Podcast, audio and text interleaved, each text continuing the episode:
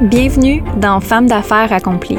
Dans cet espace singulier, nous vous invitons, chères auditrices, à être le témoin privilégié des récits d'exception de ces femmes audacieuses qui redéfinissent le monde des affaires. Chaque épisode est une porte ouverte sur l'intimité d'une session de coaching d'affaires, révélant la magie des échanges entre une coach dévouée et trois entrepreneurs passionnés. Vous serez aux premières loges, écoutant en temps réel les conseils judicieux, les moments d'épiphanie, les défis relevés et les réussites célébrées. Notre ambition, vous offrir à vous, femmes ambitieuses, une source d'inspiration inégalée, illustrant l'alliance parfaite de la passion, de l'intelligence et de la détermination. Alors que vous soyez une entrepreneur avertie, une passionnée du monde des affaires ou simplement une curieuse en quête d'histoires inspirantes, ce podcast est fait pour vous. Asseyez-vous confortablement, respirez profondément et laissez-vous transporter dans l'univers de ces femmes qui chaque jour osent, innovent et inspirent. Allô tout le monde, bienvenue dans un nouvel épisode de podcast. Cette semaine, épisode 15. On est sur l'avant-dernier épisode. J'espère que vous aimez la saison. Aujourd'hui, on va parler d'une thérapie en affaires qui est de regarder ces chiffres. Puis on va avoir un exemple concret de ça en coaching, à quel point ça peut être important de regarder ces chiffres pour diminuer la pression, diminuer le stress parce que les chiffres sont objectifs. Et donc, quand on sait sur quoi se baser, c'est plus facile de mettre les attentes à la bonne place et donc de prendre des décisions d'affaires stratégiques par rapport à ça. Et comment j'appelle ça une thérapie, c'est que vraiment souvent quand on regarde ces chiffres, on se met des attentes qui ont pas de bon sens. Par exemple, dans euh, l'épisode d'aujourd'hui, vous allez voir que Amélie, peut-être qu'elle a des attentes de convertir plus que qu'est-ce qu'elle fait présentement, alors que de façon globale, ces chiffres sont totalement normaux, sont totalement OK. Fait que des fois, on peut se mettre de la pression pour rien. Puis c'est vraiment pour ça que j'appelle ça de la thérapie d'affaires. C'est qu'on est capable de diminuer la pression, focuser sur une stratégie objective, puis mesurer au fur et à mesure l'évolution. Ensuite, on va parler de la magie de l'effet composé à travers le temps, qui est pas du tout une magie, qui est plus une science, mais on voit aussi à travers les échanges comment qu'on peut bâtir plus de résultats par l'effet composé. Puis l'effet composé, c'est le volume. Donc, à quel point on est capable de mettre des heures, d'investir du temps, d'investir de l'argent et de façon cumulative voir des résultats versus investir un gros montant ou investir, on va dire, un effort condensé pendant une petite période de temps va pas donner les résultats qu'on veut finalement. Donc, l'effet composé, c'est la capacité de maintenir un volume à travers le temps pour se donner l'opportunité de voir des résultats sur le long terme. Et donc, c'est plus facile à maintenir de cette façon-là également. On va parler de ça et j'ai vraiment hâte de plonger dans l'épisode d'aujourd'hui. J'espère que euh, vous allez aimer. Avant de commencer, je vous invite à laisser un review sur le podcast, de laisser 5 euh, étoiles. Si vous êtes sur Balado, Spotify, vous pouvez laisser un commentaire également. C'est tellement, tellement apprécié. Ça nous aide à faire connaître le podcast et de le rendre accessible à plus de personnes gratuitement. Bonne écoute, bon épisode et on plonge tout de suite. Alright. Amé? Ben, je suis là-dedans, là. je suis pas mal là-dedans de euh, on a parlé un peu dans les derniers coachings de mon volet personal brand tout ça. Fait que ça commence vraiment à prendre place. Fait que je suis en train de justement. Là, je suis un petit peu un petit peu comme ils en ce moment, un petit peu plus spontané parce que justement, j'ai pas de photos puis de vidéos d'avance comme j'ai pas eu le temps d'en faire, mais c'est correct pour l'instant. Puis j'ai remarqué que j'ai un petit peu moins de reach dû à toutes les choses que mettons on a dit tantôt, mais j'ai 25% plus d'interaction. Fait que mon contenu il parle vraiment plus yeah! avant. Ouais. Fait que je suis vraiment contente à ce niveau-là. Fait que, fait que c'est ça pour euh, le volet personal brand. Sinon, là, cette semaine, je suis gros dans comme les processus puis les automatisations. Là. Je suis en train de revoir un peu ça, vu que je change un petit peu de modèle d'affaires euh, en me dirigeant un petit peu plus vers pigiste. Puis il y a plein d'affaires qui ont comme changé dans le business. Fait que j'ai plus aucune automatisation, en fait, en ce moment. Fait que je suis en train de toutes les revoir pour les refaire. Ouais, fait que je suis comme là-dedans cette semaine. C'est quelque chose que j'ai repoussé. Comme des fois, mettons, j'étais dans ma journée, je suis comme, bon, qu'est-ce que je pourrais bien faire aujourd'hui? Puis on aurait dit, j'étais comme, oh, j'ai rien à faire, mais non, j'ai ça à faire depuis un bout que je repoussais vraiment. Fait que là, je me suis donné comme euh, objectif qu'au moins le plan de match soit fait avant les fêtes. Puis en janvier, mettons, le faire mettre en place euh, ouais, pour toutes les automatisations. Puis regarder avec l'intelligence artificielle aussi qu'est-ce qu'on peut faire. Euh, ouais. Fait que je suis pas mal là-dedans cette semaine. All right. Félicitations pour ton engagement. Je veux juste souligner comme oui, je vois comme la différence, puis je vois vraiment que tu as une communauté vraiment plus engagée à cause de ça. Puis c'est le fun parce qu'on te voit, tu sais, là, c'est plus Mm-hmm. juste comme Moose Marketing, c'est vraiment Amélie, puis ça, j'aime vraiment, vraiment ça. Ça a déjà des effets, fait que tant mieux. Pour qu'est-ce qui est de, des automatisations, processus, AI, euh, tout ce qui est comme dans le back-end de la business, je veux qu'on y revienne, mais je veux que tu nous fasses peut-être un petit update de t'en es où par rapport à tes ventes, parce que je pense que c'était ton gros focus dans les derniers Ouais. mois, puis je veux juste pas qu'on perde ça de vue non plus. Euh, ouais, j'ai continué euh, les groupes Facebook. Ça fonctionne euh, bien, dans le sens qu'il y a beaucoup de leads, mais comme j'ai beaucoup de monde qui me reviennent pas. Je- Moi, je l'avais dit dans le dernier coaching. Fait que ça, je Ouais. trouve ça un peu tannant. Mais il semble que quand tu prends un appel avec quelqu'un, genre, au pire, tu y réponds que tu le prends. Tu prends pas le forfait. Mhm. là, Mais en tout cas, fait que ça, ça me gosse un peu parce que j'ai l'impression que, mettons, dans le dernier mois, j'ai eu full d'appels de vente. Mois et demi, mettons, depuis que je suis déménagée.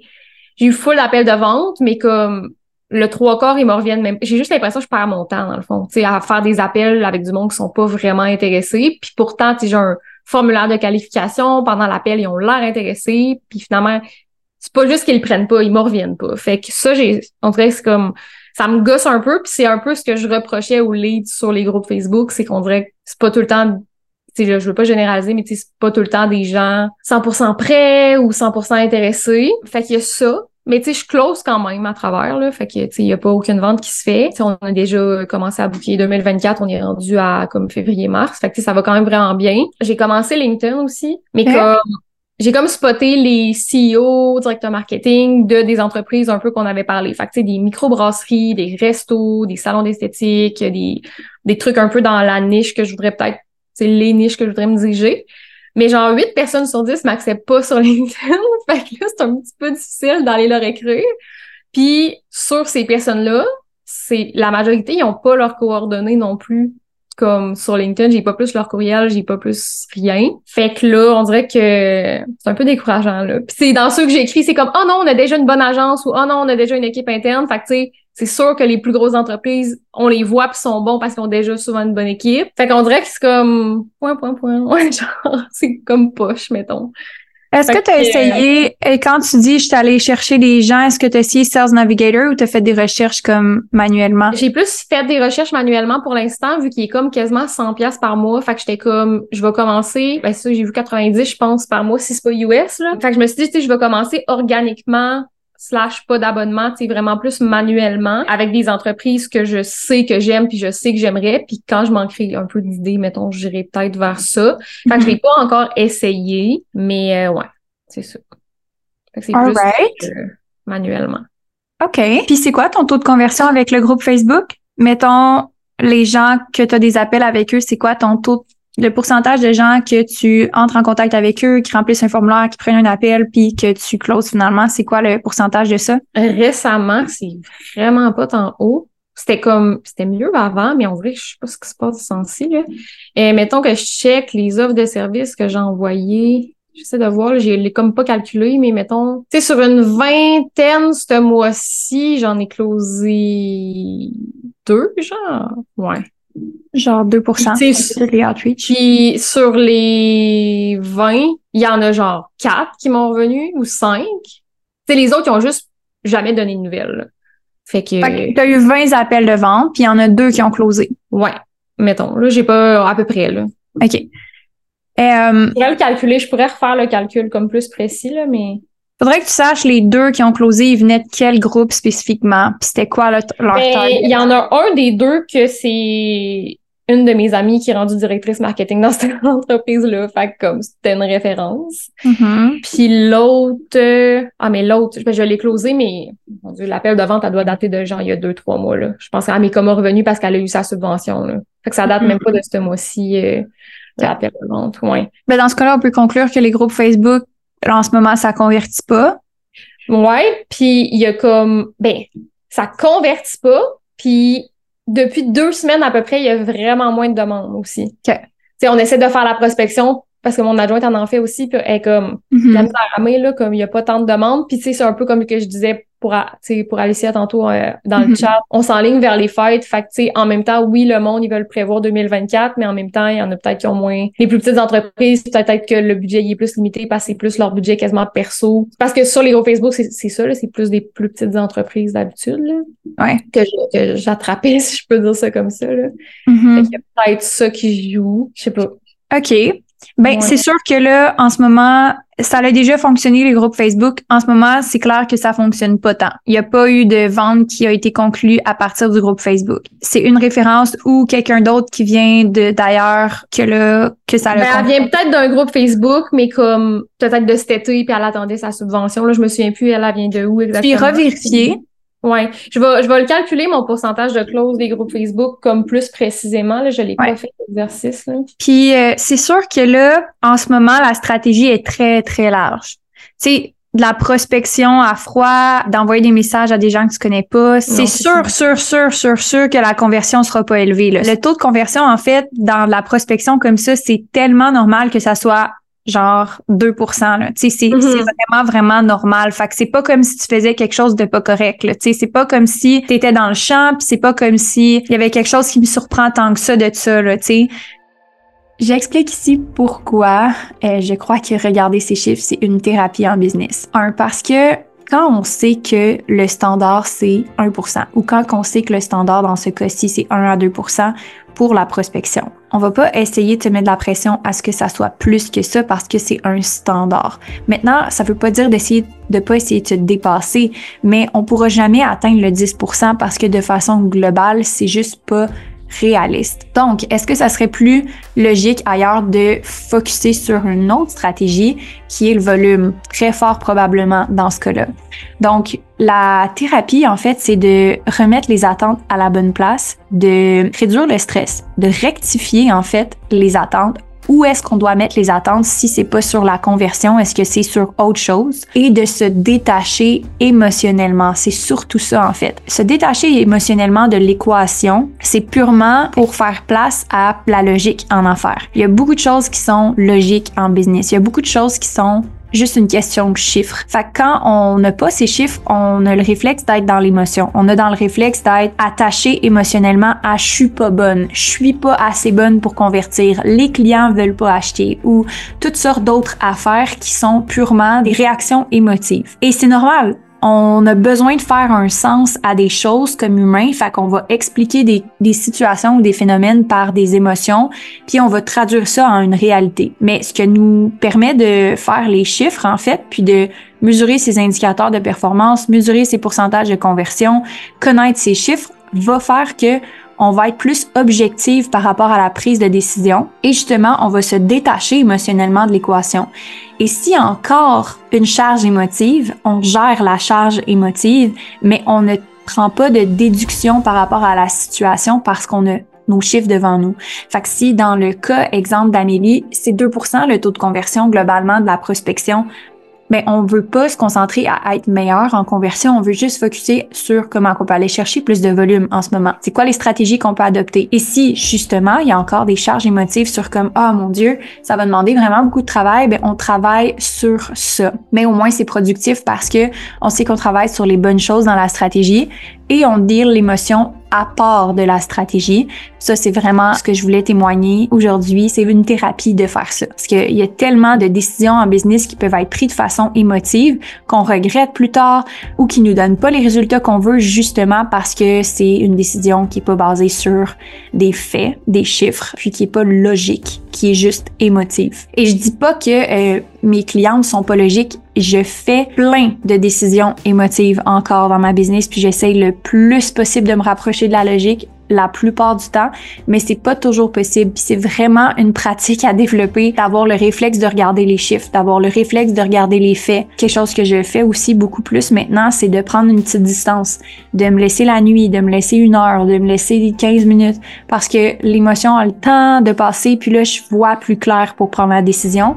Mais ça, c'est vraiment une pratique, puis c'est pour ça que j'appelle ça une thérapie, parce que c'est pas magique, il faut prendre le temps de le faire, faut investir à dire, OK, je bâtis mes tableaux de bord pour mesurer mes chiffres. Je vais m'y référer quand j'arrive pour prendre une décision, pour pas prendre une décision émotive. Je vais vraiment me rebaser là-dessus. Je vais consulter les benchmarks ou les standards dans mon industrie avant de prendre une décision. Je vais valider la stratégie par quelqu'un qui connaît ça pour valider mon choix.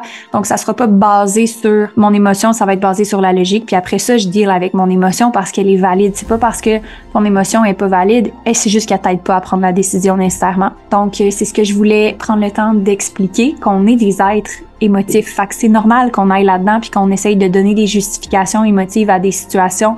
Mais ce qui nous aide le plus en business, c'est de réaccorder l'importance aux chiffres et à la logique.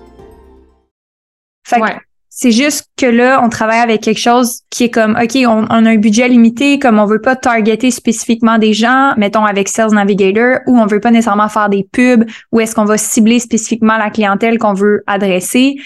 Fait que c'est sûr et certain qu'avec ça vient aussi le fait qu'il n'y ait pas tant un taux de conversion élevé. Pour ça, je te demandais, ils viennent d'où les deux personnes pour qu'on se concentre peut-être un peu plus sur ça spécifiquement? Puis tu sais, dans le processus de pouvoir diversifier un peu ta méthode de prospection, je pense que LinkedIn va avoir probablement plus de conversion que des groupes Facebook là intuitivement. Si tu cibles des personnes qui, c'est sûr, ont ce besoin-là. Tu sais, si tu cibles des entreprises qui sont déjà établies, qui ont déjà leur marketing, qui ont déjà comme tout en place, ben c'est sûr que là, ils vont avoir déjà quelqu'un qui va s'en occuper. Ça fait du sens. Mais moi, j'irais justement, je continuerai sur LinkedIn, puis j'irai vraiment voir les entreprises qui sont dans ton target, mais qui ont pas de présence ou qui ont pas nécessairement de visibilité sur les médias sociaux, là, qui sont absents des médias sociaux. Ce que j'ai remarqué, mettons, des gens que j'avais approchés, que ce soit via groupe Facebook que tu es en allant voir son, son compte, quoi que ce soit, c'est que les entreprises établies, j'en ai un client comme ça,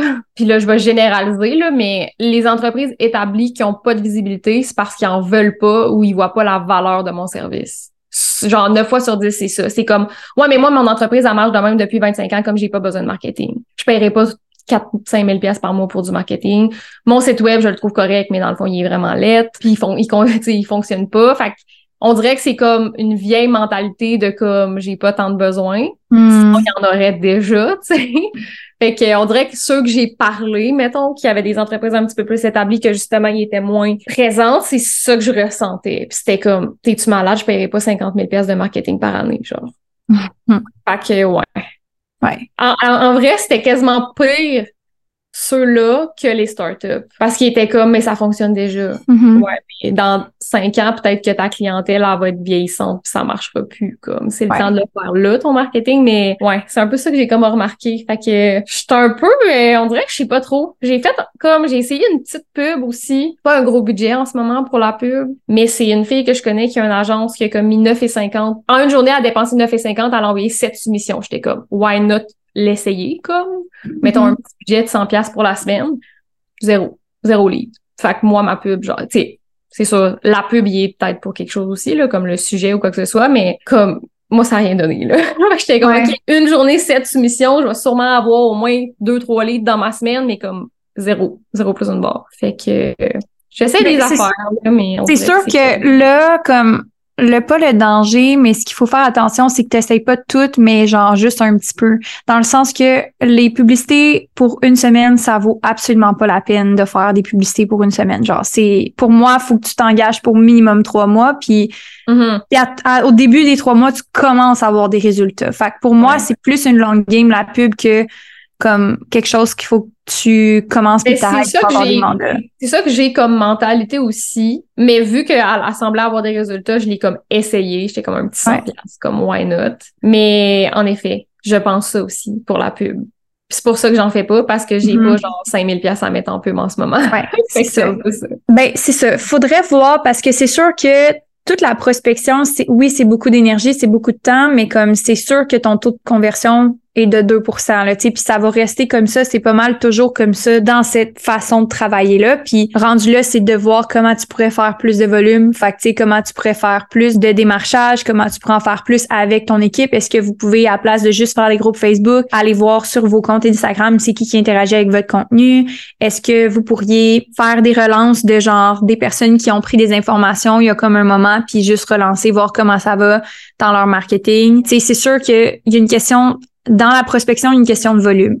Fait que si t'as pas les moyens pour payer de la pub ou comme ça fait pas de sens en ce moment de le faire juste pendant une semaine. Je te dirais, est-ce que vous êtes capable de peut-être doubler les actions que vous faites au niveau de la prospection pour avoir la chance d'avoir plus d'opportunités, tu sais, comme sur LinkedIn, euh, je testerais peut-être même les travailleurs autonomes, là, puis les startups. Peut-être que je ciblerais même ce marché-là sur LinkedIn si tu veux faire des tests puis doubler sur la prospection sans investir plus en pub ou Sales Navigator en ce moment. Mais mon focus serait pas tant sur comment qu'on fait pour améliorer la conversion parce que ça va quand même toujours rester. Mm-hmm. Ouais, c'est ça. les groupes Facebook convertissaient plus avant, là. Honnêtement, mm-hmm. c'est ça qui fonctionnait vraiment bien. Mes clients venaient quasiment tous de là, mais en ce moment, c'est vraiment pas. Euh, ouais. ouais.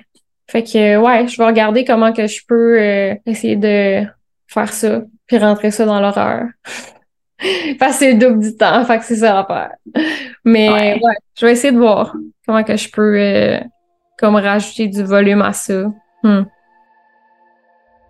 Pourquoi le volume est une bonne stratégie et la magie de l'effet composé à travers le temps? Qu'est-ce que ça amène du volume? Ça amène de l'amélioration. Fait que quand on répète une tâche 50 fois, 100 fois, 1000 fois, logiquement, la personne qui a répété la tâche 1000 fois risque d'être meilleure, même si elle n'a pas fait rien consciemment pour s'améliorer.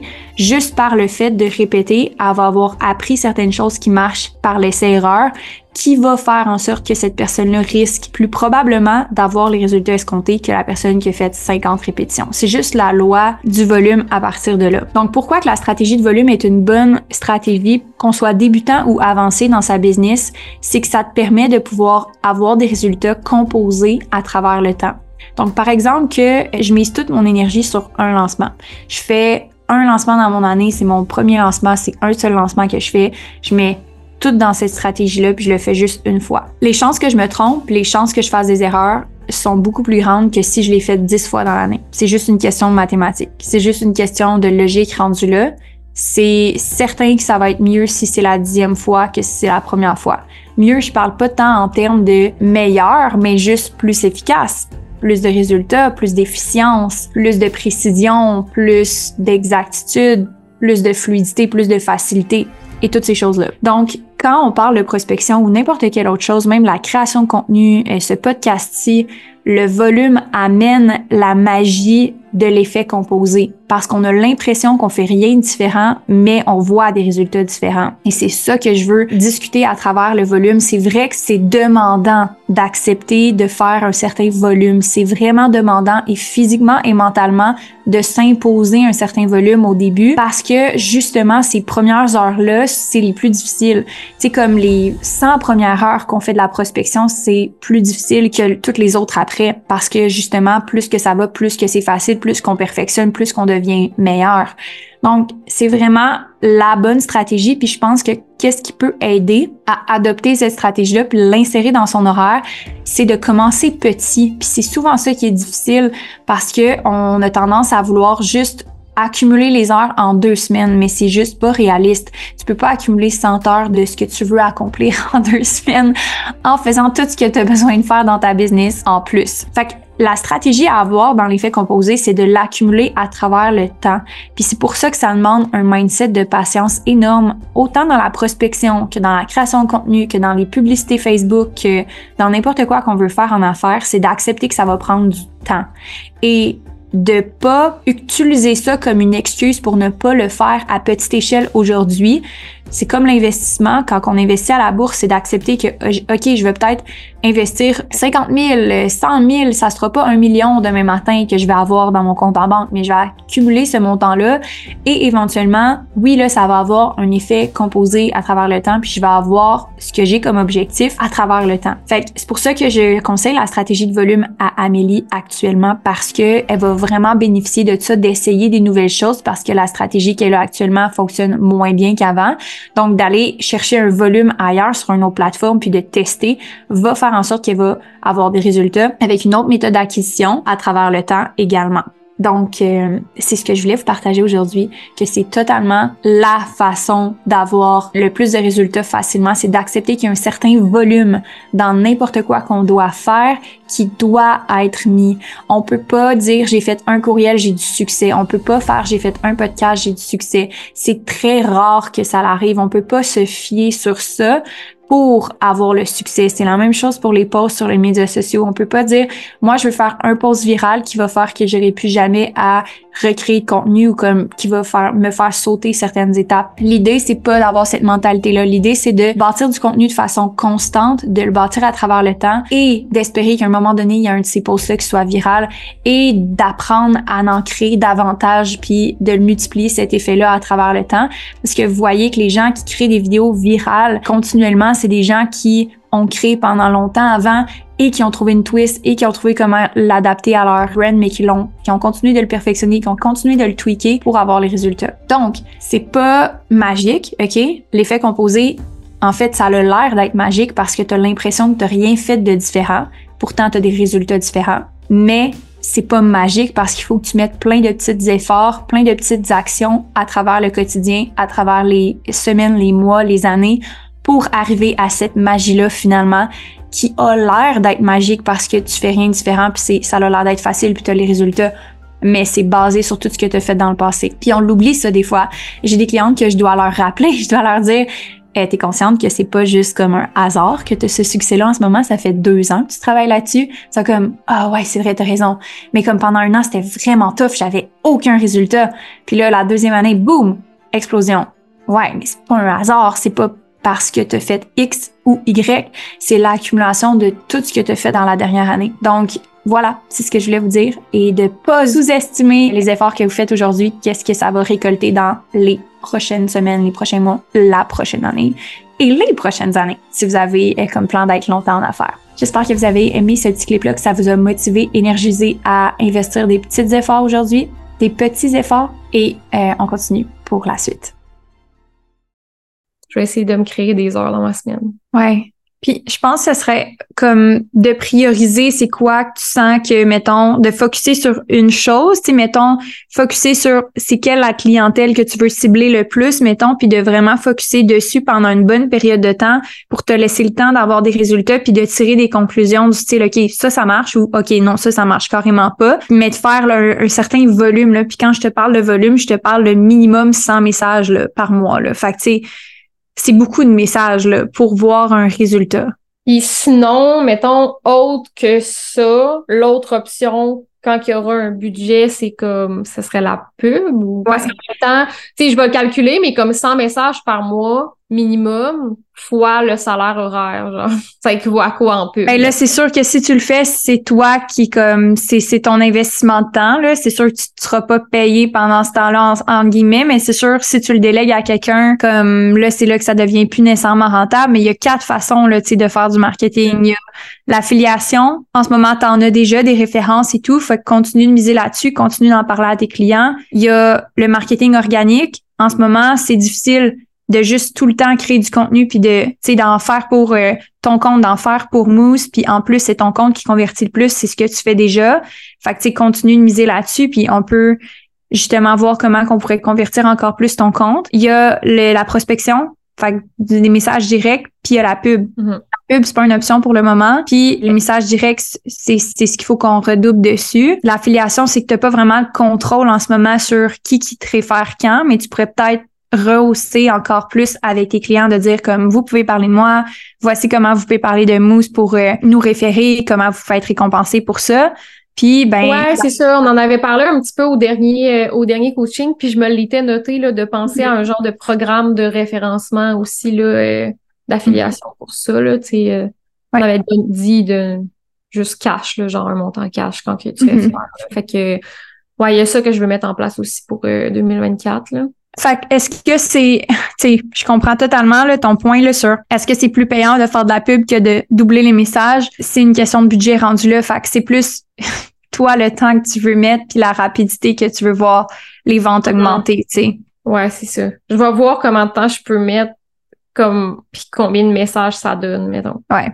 Exact. Je Tu t'es pas. obligé de doubler, là, mais je te disais ça dans le sens que pour que tu puisses vraiment tirer des conclusions puis dire, OK, là, ça marche ou whatever, c'est sûr qu'il y a une question de volume dans la prospection, là. Mhm. OK, je vais regarder ça. All right. Good. Puis, ben, c'est sûr que tout ce qui est comme processus automatisation AI, je sais que ça, tu es dans ta planification de ça. On aura le temps peut-être d'en parler dans le prochain coaching pour voir comment t'as avancé de ce côté-là. Ouais, ouais, c'est ça. Je suis comme au tout début du processus cette semaine. Puis, euh, sais, justement, je vais regarder est-ce que c'est comme c'est vraiment ça qu'il faut que je priorise ou justement comme faire plus de prospection aussi là. Fait que tu sais, j'ai mon petit plan de base. Ouais. Euh, mais c'est ça. Il y a peut-être une coupe que je peux automatiser vite fait là, juste pour sauver une coupe de temps, mais il y en a qui vont demander un petit peu plus de réflexion parce que j'ai comme des euh, spécifications un peu euh, en tout cas. Mon, mon premier réflexe, ça serait de te dire, ça fait comme pas longtemps que tu as changé ta structure, comme tu commences à rebâtir quelque chose. Mon premier réflexe, ça serait de pas investir trop de temps dans tes systèmes, dans tes opérations pour le moment. Mhm. Ben, il y en a qui ont pas tant changé, mettons par rapport au, euh, au processus client, processus de onboarding. C'est c'est juste que la seule affaire qui a changé, c'est qu'au lieu d'avoir des personnes internes, Mhm. j'ai des personnes plus pigistes. Fait que c'est ça le processus, il a pas il a pas changé depuis cinq ans là, tu sais. Fait que ça Mhm. ça ben peut-être il a changé depuis cinq ans mais comme depuis que j'ai Mhm. mis quelque chose de mieux, il a pas changé depuis comme longtemps. Fait que je commencerai par lui mais les processus internes ou autre chose, ça c'est sûr que j'attendrai un petit peu euh, Ouais. Fait que ouais, c'est ça que je vais faire. Mhm. All right. Good. Euh, ben, ça fait le tour pour aujourd'hui. J'espère que vous avez passé euh, deux belles prochaines semaines. Sinon, on se reparle dans les coachings. Puis merci d'avoir été là encore une fois. Merci. Merci à toi. Bye les filles. Bye. Tous les vendredis midi, chaque semaine. Je suis en live sur le groupe Facebook pour répondre à tes questions. Tu peux venir avec moi en live ou écouter en rediffusion si tu préfères. Le live va être disponible sur le groupe Facebook après le live et donc tu peux le retrouver dans la section guide du groupe. Viens nous rejoindre en cliquant sur le lien dans la description du podcast ou recherche le groupe Facebook Présidente Visionnaire par Amélie Riendo. Sur ce, j'espère que tu as aimé l'épisode d'aujourd'hui. C'était un plaisir de passer ce temps-là avec toi et on se revoit la semaine prochaine.